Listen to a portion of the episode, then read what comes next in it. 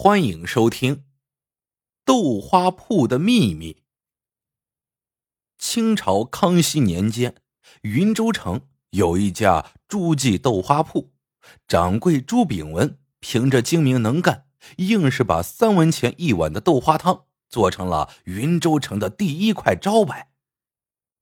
这天晚上，朱炳文忙了一天的生意，正要招呼伙计们打烊，一位老人。却在这个时候走进了店里，朱炳文连忙吩咐伙计给老人盛上一碗豆花。不一会儿，伙计就端上来一碗热腾腾的豆花。老人点点头，先是不紧不慢的用鼻子一闻，点点头，接着低头喝了一小口，细品了一下，又微微点了点头。过了好大一会儿。老人才把这碗豆花喝完。朱炳文掌柜见这老人吃的如此认真，就走过来问道：“老先生吃的可好？”老人沉吟了一会儿，说道：“掌柜的，恕我直言，这碗豆花虽说葱姜佐料很正，但豆花里却隐隐有一股霉腐味道。”不知是何缘故。还有那豆花入口即化，如果能多点筋道，就更好了。朱炳文一听这话，就知道老人是个大行家。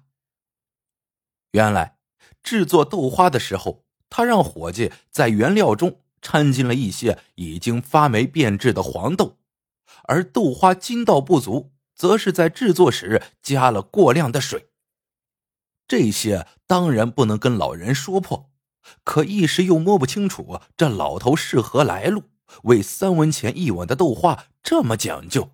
万一他在外面一说，朱记豆花铺这块金字招牌，没准就给他砸了。于是朱炳文对老人说：“这些豆花都是早上制的，放到现在。”的确有些失味了。您如果有兴趣，明天早些来尝尝我们刚制好的豆花，如何？老人点点头。那好，明天早上我一定过来。说完，他付了三文钱，走出了豆花铺。第二天一早，朱记豆花铺刚开门，那位老人就来了。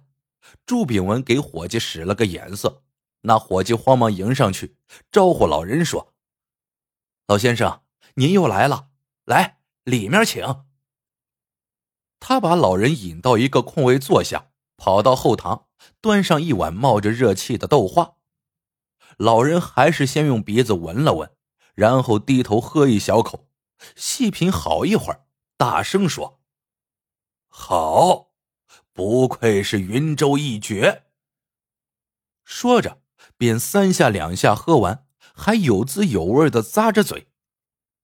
接着，老人喊来伙计，从兜里摸出五文钱的铜板，放在桌上，便往店外走。伙计连忙喊住他，说道：“老先生，您多给钱了。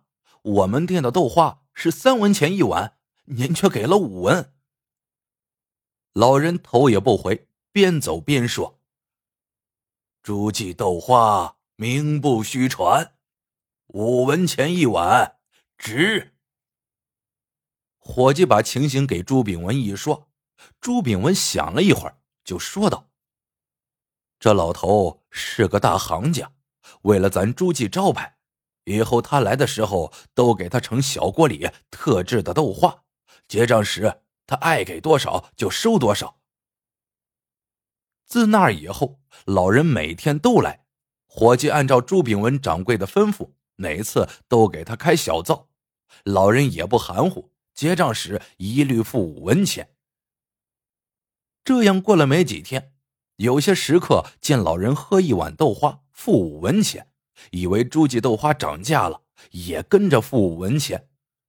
伙计不得不大费口舌。给他们解释，朱记豆花没有涨价，但还是有些人喝完豆花后也不喊伙计，直接把五文钱往桌上一扔就走人。这样一来，在同一家店里喝碗豆花，有的人花的是五文钱，有的人却只花三文钱。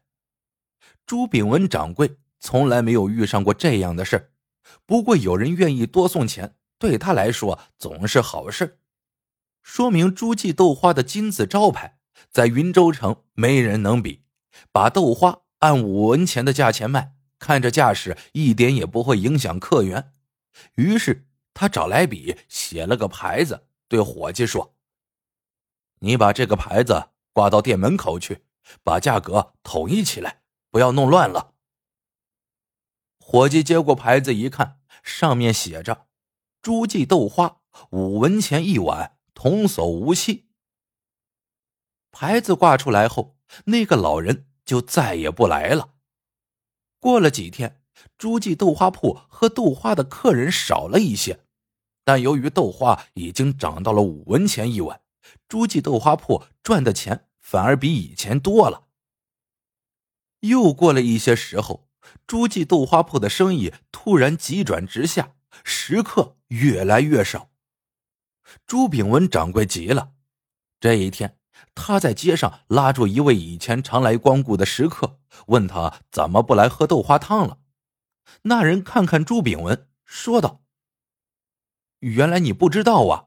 云继城又开了一家豆花铺子，那家铺子的豆花只卖三文钱一碗，味道却比朱记豆花的还要好。朱炳文一听，大吃一惊，连忙赶到那家新开的豆花铺一看究竟。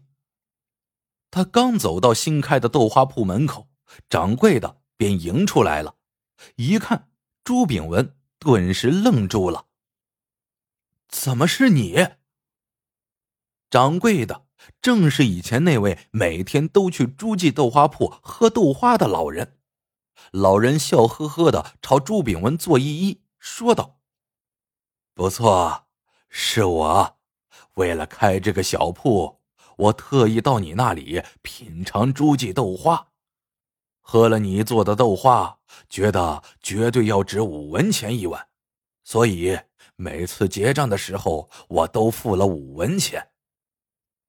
一听这话，朱炳文简直哭笑不得，因为那晚差点被老人看出选料和做工上的破绽之后，老人再去的时候，朱炳文每次都让伙计给他盛精致豆花，那是专为云州城的达官贵人准备的，是他朱炳文下最好的料，花最大的精力制作的，这种豆花。不在店里卖，而是专门送到达官贵人的府上，每碗豆花要收二十文，这样才是诸记豆花的真家伙。老人又说：“朱掌柜既然肯来赏脸，何不进来喝一碗我做的豆花？我的豆花三文钱一碗，绝对货真价实，童叟无欺。”朱炳文正想探个究竟，他硬着头皮进了铺子。老人马上让伙计端上一碗豆花。朱炳文只吃了一口，马上就叫起来：“这，这不就是我给你喝的豆花吗？”顿时，他心里雪亮，啥都明白了。这老头先是激他拿出最好的豆花，吃了一段时间后。这老头就把诸记精品豆花的配料诀窍全摸到了。掌握这个诀窍之后，他又故意每次多给两文钱，引诱朱炳文涨价。他自己就趁着这个机会开出一家豆花铺，以低价入市，把云州城喜欢吃豆花的食客逐渐吸引过来。朱炳文气得满脸通红，却又无法发作。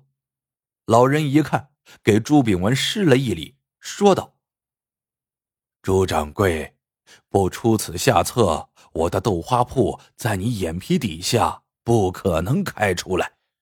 承蒙朱掌柜容让，让我有机会站住了脚跟。朱记豆花树大根深，你只要重整旗鼓，何愁生意不旺？到时我们两家遥相呼应。”保管那云州城吃豆花的人会越来越多。朱炳文回到店里，马上让伙计把那些低价买进的发霉变质的黄豆全都处理掉，在门前重新立了块牌子，上面写着：“诸记豆花三文钱一碗，童叟无欺。”过了没多久，诸记豆花铺的生意又好了起来。好了，这个故事到这里就结束了。喜欢的朋友们记得点赞、评论、收藏，感谢您的收听，我们下个故事见。